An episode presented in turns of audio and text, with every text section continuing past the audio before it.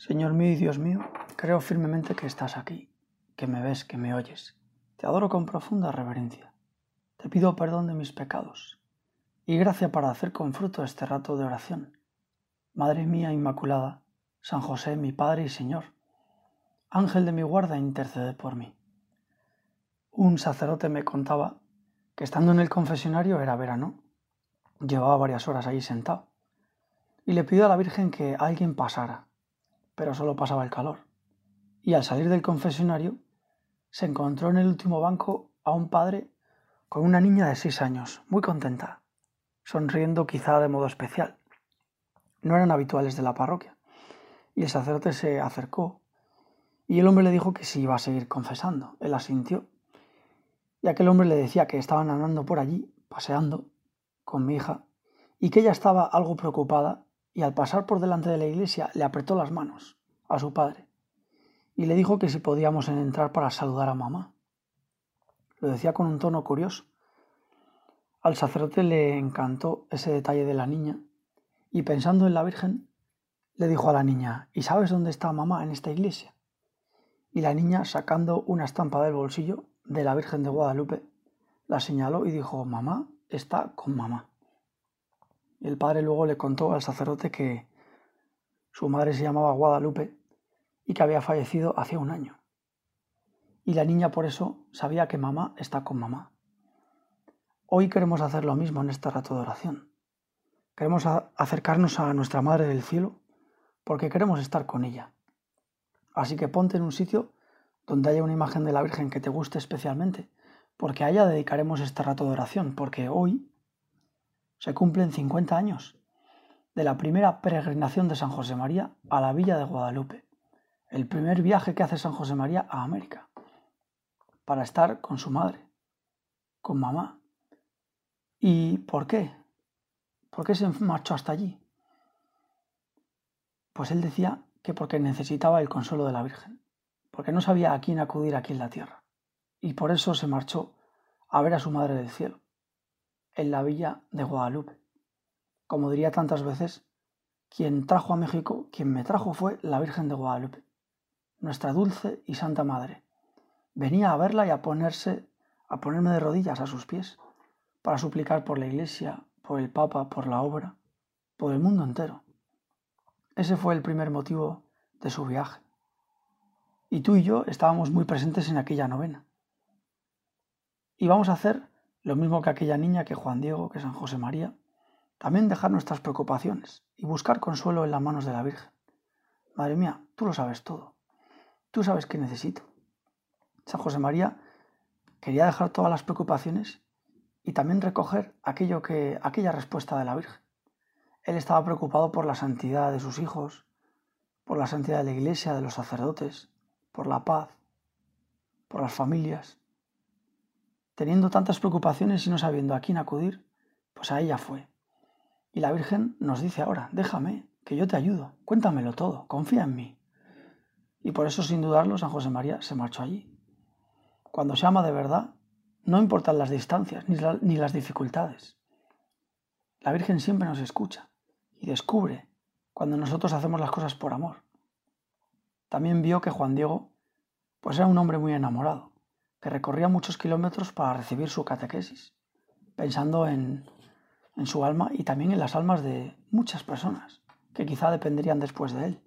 El caso es que él se desplazaba largos kilómetros, como hizo San José María, para encontrarse con el amor de Dios. Y así, ahora, delante de la morenita, nosotros también, igual que San José María, le dejamos las espinas que quizá aprietan nuestro corazón. Cuenta el Nican Mopowa que tras hablarle la Virgen a Juan Diego, con candor y extrema sencillez, le pide, como Madre de Dios y de todos los hombres, que hable con las autoridades para que levante allí un templo. Y en esa casa, dice la Virgen, poder dar todo mi amor, mi compasión, mi auxilio, para que me invoquen, me busquen y en mí confíen. Allí en ese templo escucharé su llanto, su tristeza, para remediar y curar todas sus enfermedades, miserias y dolores. Y ten por seguro que lo agradeceré y lo pagaré porque te haré feliz.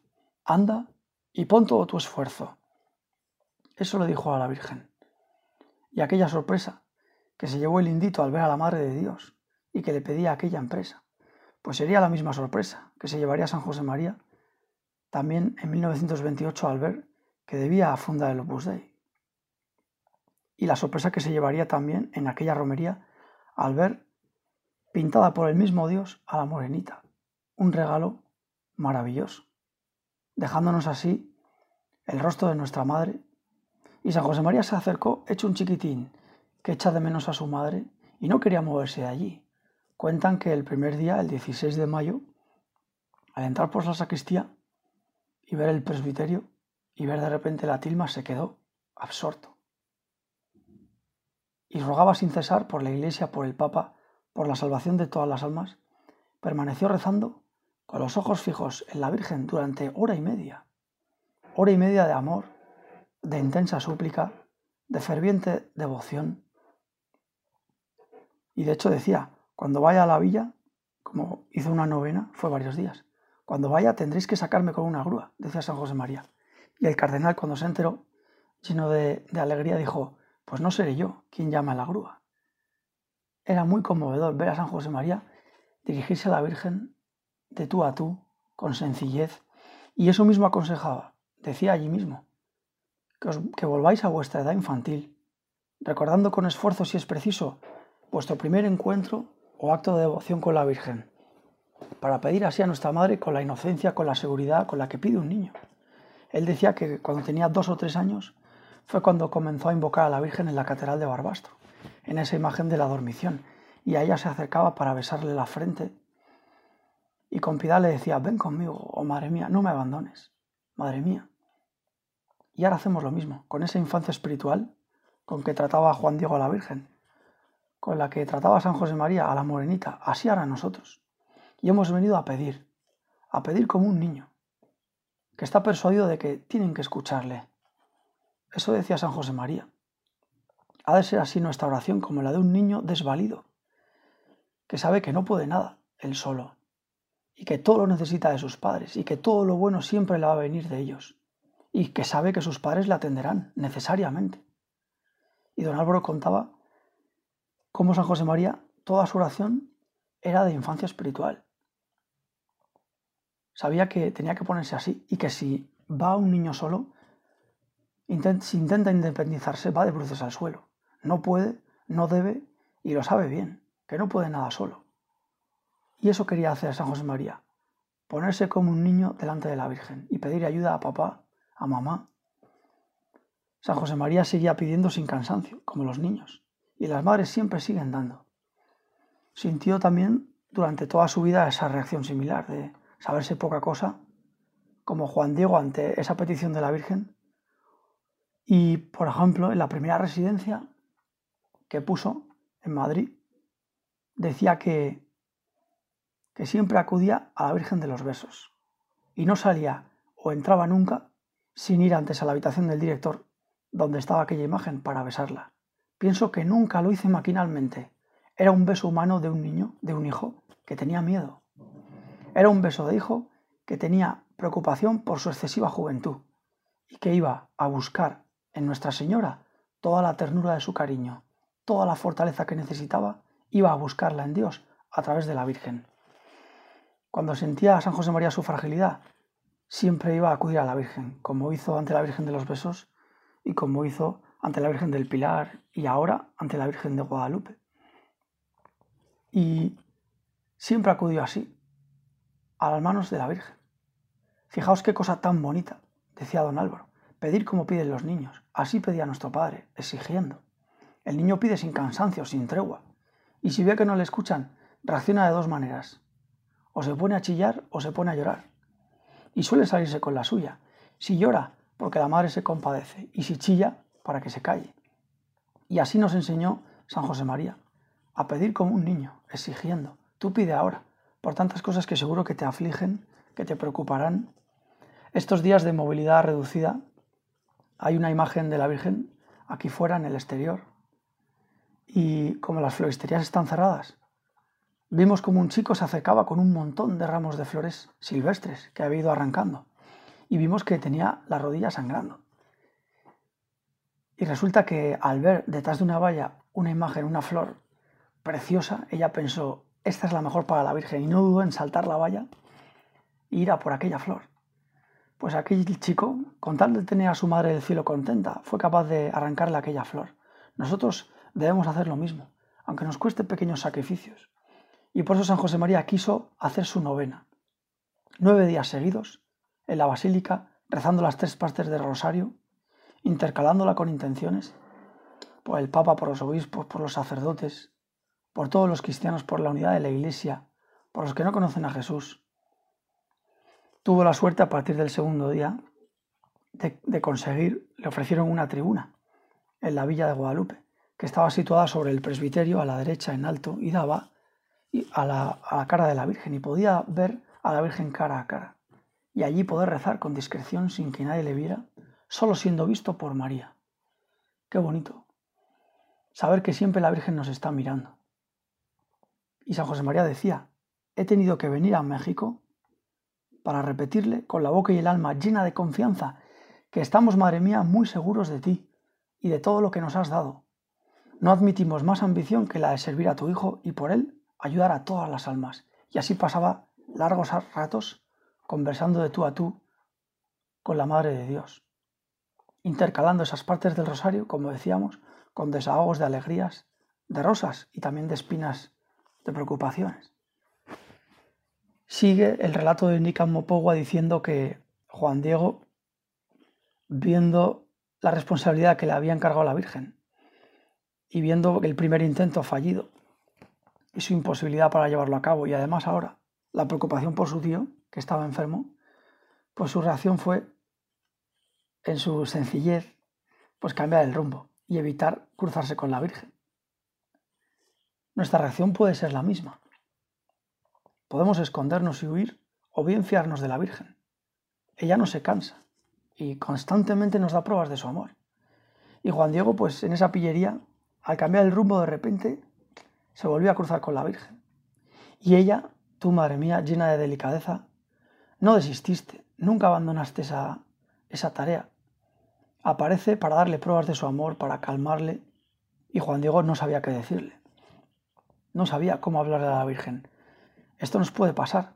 Y San José María, de hecho, en esta novena, probablemente aludiendo a este episodio de Juan Diego, decía, hijos míos, cuando estéis haciendo la oración y no sepáis decir nada, no os preocupéis. Dios nos entiende nos oye, aunque no hablemos. La Virgen leyó los temores del corazón de Juan Diego y le volvió a confirmar. La, la, Virgen lee nuestro corazón. El Señor nos entiende, la Virgen nos entiende siempre, sabe lo que tenemos en nuestro corazón y tiene lugar un diálogo encantador.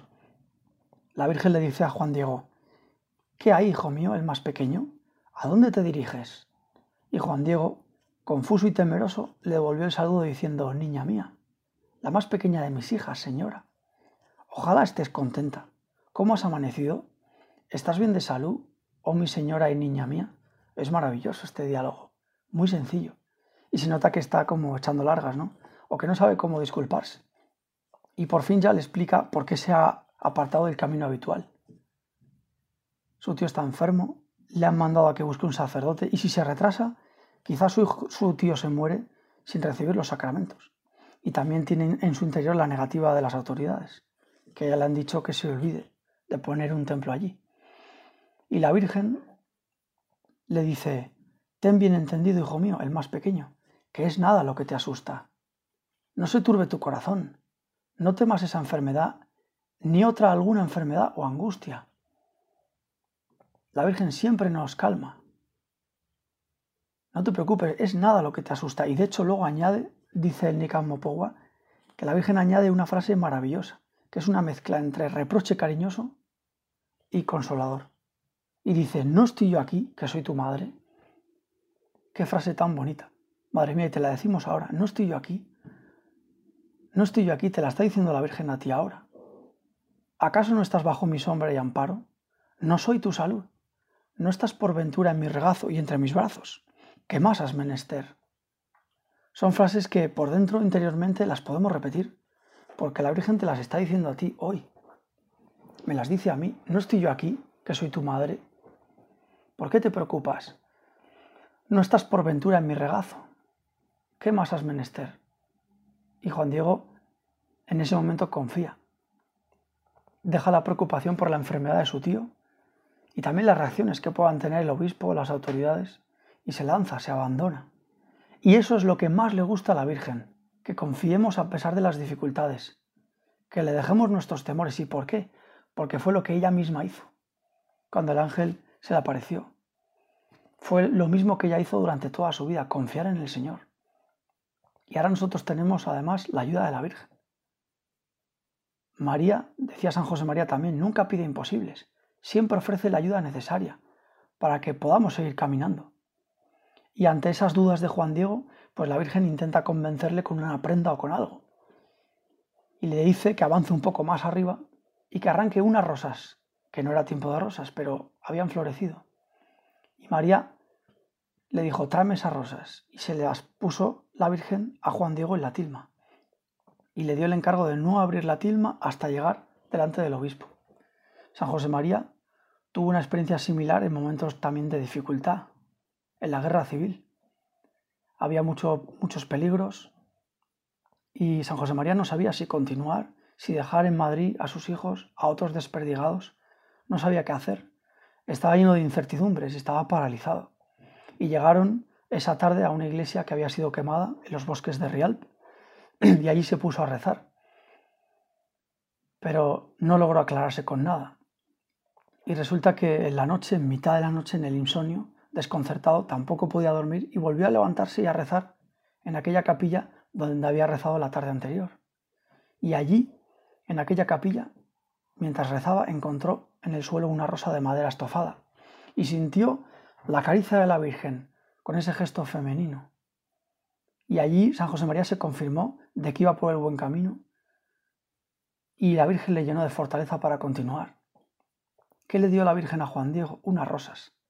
¿Qué descubrió San José María en el suelo? En aquella capilla de la Virgen, una rosa.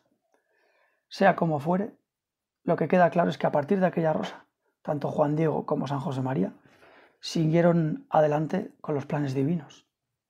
Y vemos en San José María cómo queda claro aquel salmo, ¿no? También en Juan Diego. ¿Puede una madre olvidarse del hijo de sus entrañas? Pues Dios no se olvidará. Dios no y la Virgen tampoco. Siempre nos está mirando la Virgen con cariño.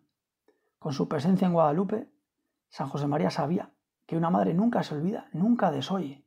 Como las bodas de Cana, ella siempre está atenta y sabe qué es lo que nos hace falta, sabe qué tipo de vino nos falta. Quizá el vino de la esperanza o el de la humildad, o el vino de la salud o el del agradecimiento, el vino del abandono y la confianza o el de la docilidad, o quizá el vino de la generosidad. Tú sabes lo que necesitamos, madre mía. El Papa nos ha invitado a rezar una oración al acabar el rosario y de hecho habla de ese momento. Estamos seguros de que nos concederás lo que necesitamos para que como en Cana de Galilea, como en Cana, vuelva la alegría y la fiesta después de esta prueba. Madre mía, pues dile a Jesús qué es lo que nos hace falta. Tú supiste leer el corazón de San José María, también el corazón de Juan Diego y de tantos millones de almas que día a día acuden a ti desde tantos rincones del mundo. Y fíjate qué bonito que Juan Diego fue dócil.